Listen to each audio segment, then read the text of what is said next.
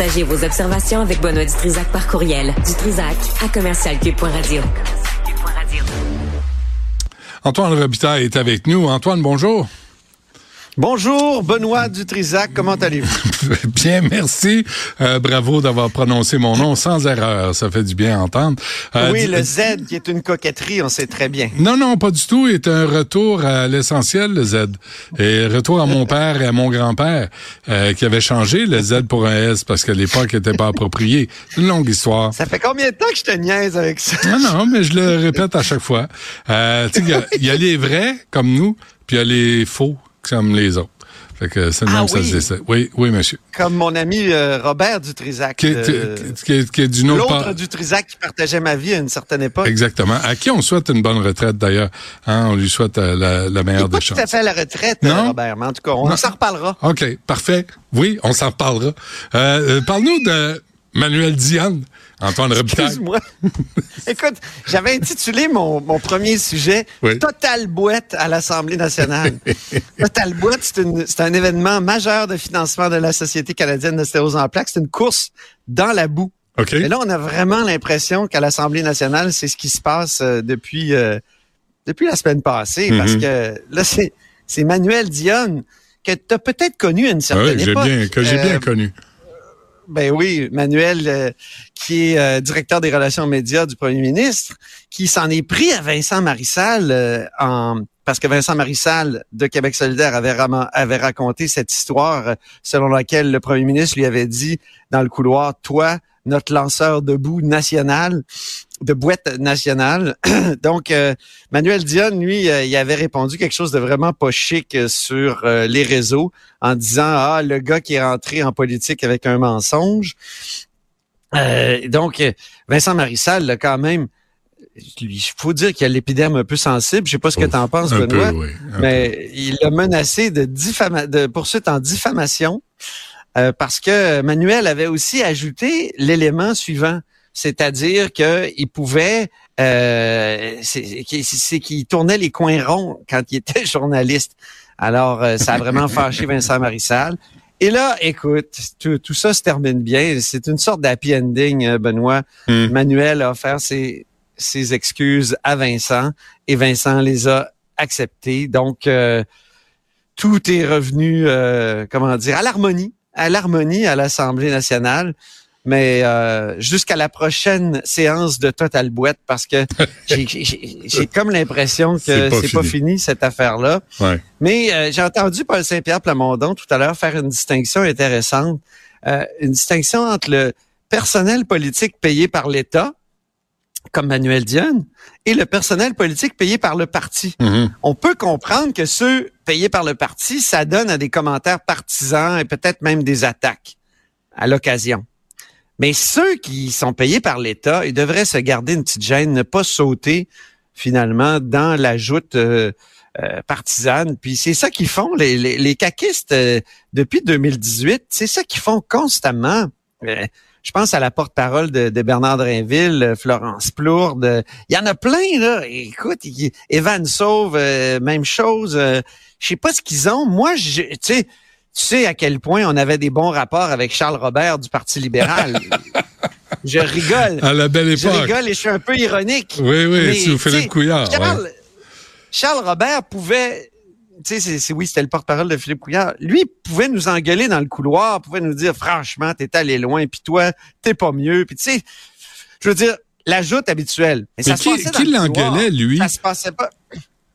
Lui, là, ben, ben, moi. Le, Le, le, gérant. Quoi? ben, le gérant. mais on, se disputait pour vrai, mais dans le couloir, pas en, pas en public, parce qu'en public, ça prend une autre dimension. Je suis pas sûr que ça soit nécessaire. Et pour employer un terme qu'aime bien François Legault, c'est une distraction, une méga distraction. Ça sert absolument à rien. Donc, distinction de Paul Saint-Pierre Plamondon. Je suis pas sûr que tous les péquistes respectent cette distinction-là. Mais en tout cas, euh, euh, le euh, personnel politique payé par l'État, gardez-vous donc une petite gêne. Ouais. comment tu penses les gens reçoivent ça, ce genre de, de petites chicanes internes? Les, les gens là, qui sont préoccupés par le système de santé, l'éducation, ce qui passe dans la rue, ce qui passe dans les écoles, comment tu penses que là, quand on s'attarde à ça, là, puis que là, t'as, euh, as Vincent Marissal qui va dire, je vais t'envoyer une mise en demeure, puis je vais te poursuivre. Sacre, moi, ils ont peut-être un sens des priorités euh, tout croche, non? J'ai l'impression, mais en même temps, l'électeur moyen, il, il, suit pas ces affaires-là, mais il y a toujours des gens qui, à un moment donné, sur un sujet, là, le financement des partis politiques, mettons qu'un électeur moyen s'intéresse particulièrement à ce sujet-là, il voudrait que le débat soit plus intelligent que ça, c'est certain. Donc, euh, euh, et, et, je pense que là, on a vraiment dépassé les bornes, mais retenons cette distinction puis dans tous les partis, je tiens à le dire, déjà au, mm. Parti québécois, je pense, j'en ai déjà vu qui ont, qui ont, dérapé. Et donc, euh, il faudrait, là, comme avoir un, code de conduite. Vous êtes payé par l'État, ben, comportez-vous comme du monde. Puis si vous êtes payé par le parti, ça vous donne pas non plus le comment dire la, la, carte blanche pour euh, accuser de façon euh, irrévérencieuse tous les élus des autres partis là mm-hmm. franchement donc mm-hmm faut élever le débat, quoi. Euh, Québec solidaire. C'est mais c'est ça. Non, non, c'est entendu. Québec solidaire veut moderniser ses statuts. Ben, tu sais qu'ils sont en revision de leur statut. Québec solidaire, ils ont fait un sondage. Puis, euh, une des questions du sondage, c'est est-ce qu'on ne devrait pas profiter du fait d'avoir un chef? Et un chef, euh, comment on peut en profiter? C'est justement en allant en pouvant faire des, campagnes de financement lorsqu'il y a une campagne à la chefferie.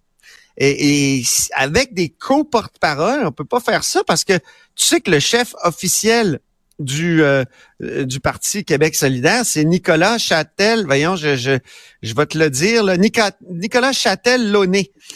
Et, et, lui, c'est comme le secrétaire général du parti. Dans d'autres partis, ça pourrait être le président. Euh, je, sais, mais c'est pas un personnage public. Je sais pas si tu te souviens que Jean-François Lisée, ben au, débat de 2018, il avait ben utilisé cette espèce de distinction-là. Ça avait pas été euh, une attaque qui, euh, avait eu de grands succès, mais c'est vrai que c'est une bizarrerie de Québec solidaire. Et, et, et en plus, là, ce qu'on apprend, c'est que ça leur enlève des sous. Et euh, bon, toutes les affaires de financement ces temps-ci sont un peu douteuses, mais, euh, mais mais ici en particulier, je peux comprendre qu'avec solidaire de vouloir moderniser ça. Je suis pas sûr qu'ils devraient pas moderniser aussi leur truc assez genré d'avoir un porte-parole femme, un porte-parole homme. Qui est moins le nouveau féminisme qui, est moins payé, que, que, que le porte-parole. toutes les thèses sur la phallocratie québécoise. Complètement. et le, le, le Nicolas en question, là, est-ce qu'il fait plus que la porte-parole de Québec solidaire? Il est même pas porte-parole. Il est même pas porte-parole. Euh, la dernière fois, il était nounou dans l'autobus. Dans l'autobus de Québec solidaire en 2022 il était nounou, c'est-à-dire qu'il s'occupait des journalistes super sympathiques. Euh, euh, il a déjà été, tu sais, c'est un candidat en série. Là, il a été candidat euh, dans, dans, dans, tous les comtés. il doit être payé? Québec solidaire était sûr de perdre. Il doit être payé pour faire ça? Hey, bonne question. Est-ce qu'il est payé le chef de Québec solidaire? Ben, c'est une bonne question. Vérifie. Hein, que je lance. Je vais, je vais lui demander, tiens. Je vais, je vais le texter. Oui. Es-tu payé? Hein? Et combien? Puis je vais te revenir demain avec. Et, est-ce que c'est et, plus que la porte-parole de Québec solidaire? Hey, vois-tu ça s'il était payé plus? Ça serait drôle. Ça serait incroyable. Deux hommes payés plus que, dans Québec solidaire que la pauvre femme porte-parole. Ce grande partie, ce grand partie des grands principes. Ouais. Euh, puis là, M. Drainville, là. C'est lancé. Super. M. Drainville doit s'occuper des écoles. De l'autorité dans les écoles, la sécurité dans les écoles, l'intimidation dans les écoles. Et qu'est-ce qu'on fait? pas parler, pas pas ben, de spectacle, pas tout le monde en parle. encore dire que les syndicats avaient, euh, c'est ça, parce qu'il a donné une entrevue, il a dit que les syndicats avaient des attentes euh, irréalistes à l'égard de cette euh, cette convention collective là. Moi, je suis d'accord avec ça. donc, Drainville, il donne des entrevues, mais on, ne sait même pas ce que le gouvernement ah, est allé chercher. On vient d'appeler. Excuse-moi, Antoine, mais on vient d'appeler Drainville pas dispo pour l'instant. Il nous dit ça. C'est vraiment la CAQ est devenue le parti libéral de Philippe Couillard. Mais vraiment là, ils sont, sont tous cachés, ils ont tous peur de venir en entrevue. Oui, mais je pense qu'il est temps de parler autrement, effectivement, de l'école que ce qu'on a fait pendant le conflit. Et il serait temps qu'on dise aussi qu'on fasse ressortir les bonnes histoires, les belles histoires. C'est quand même un beau métier. Là. Je sais que Madame Dutrisac euh, est enseigne, ah, mais... ça très difficile. Il y a des beaux côtés, là. Et en fin de semaine, je sais pas si tu as vu Normand Baillargeon dans Le Devoir, qui faisait ressortir des belles histoires euh, de, de l'enseignement. Et, et, et ça, j'avoue, pour avoir pratiqué euh, ce métier-là euh, pas longtemps au cégep, bon, c'est sûr que c'est moins de Au cégep, c'est pas non, c'est pas le primaire. C'est pas le primaire, c'est pas le secondaire. Euh, vraiment, quand tu rencontres des années plus tard, Benoît, là, un étudiant qui te dit T'as eu une bonne influence. Vous avez été déterminant. Oui, oui, ça c'est important. Vous m'avez vraiment aidé. Là, surtout de la part des fois des gens des, jeunes à qui tu n'avais jamais vraiment parlé. je pense que tous les profs sont motivés par ça, Antoine. Les profs sont motivés par ça, mais il va falloir qu'on règle la tu sais, l'autorité, la, discipline, que, que, les profs puissent faire leur job et c'est d'instruire dans une classe. C'est pas de jouer à la police. Et les petites crapules qui dérangent tout le groupe doivent être sorties jusqu'à temps qu'elles apprennent à vivre en communauté.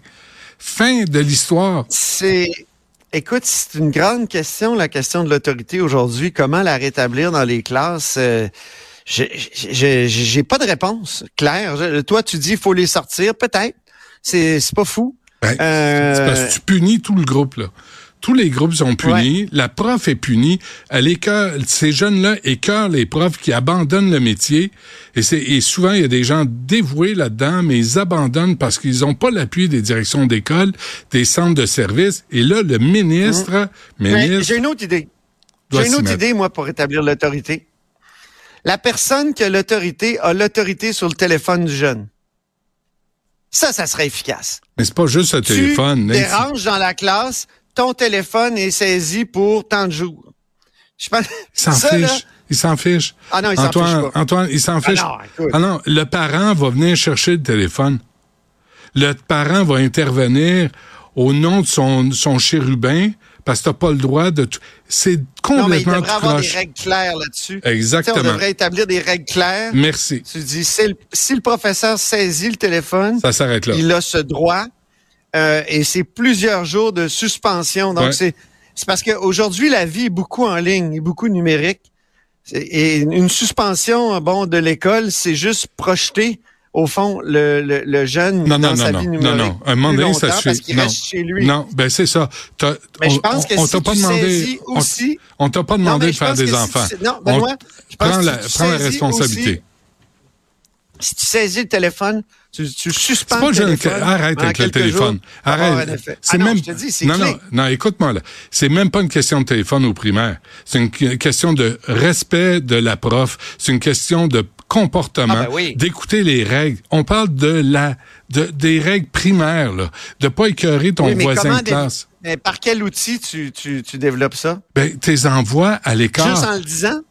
Non. Juste en le disant, mais, moi, je pense que. Quand les profs là, se succèdent quand les profs se succèdent dans une classe, ils disent cette élève-là, cette fille-là dérange tout le monde. Elle est, elle est impolie. Elle est, écoute, ça, on peut pas la gérer. Là, le parent qui réalise pas quel monstre il envoie à l'école doit être tenu responsable. On t'a pas demandé de faire des enfants. Si tu les fais, mm. élève-les avant de les envoyer à l'école. C'est pas la job du prof de les élever, c'est sa job de les instruire.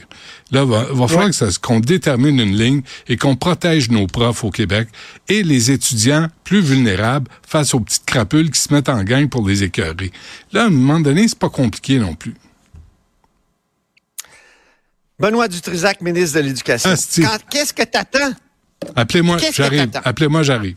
Je suis plus capable. tu veux juste aider, toi, là. là. Non, mais, mais sérieusement, là, faut que Bernard Drinville arrête de chanter, arrête de passer à la télé, puis arrête de faire des coins-coins et qu'il fasse sa job de ministre. Et c'est là.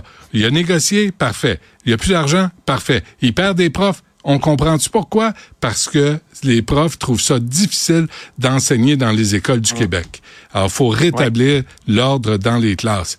Est-ce que Bernard Drinville a l'épine dorsale pour le faire? J'en suis pas certain. Antoine, merci. À demain. C'est un gars dévoué quand même. OK. À lui-même.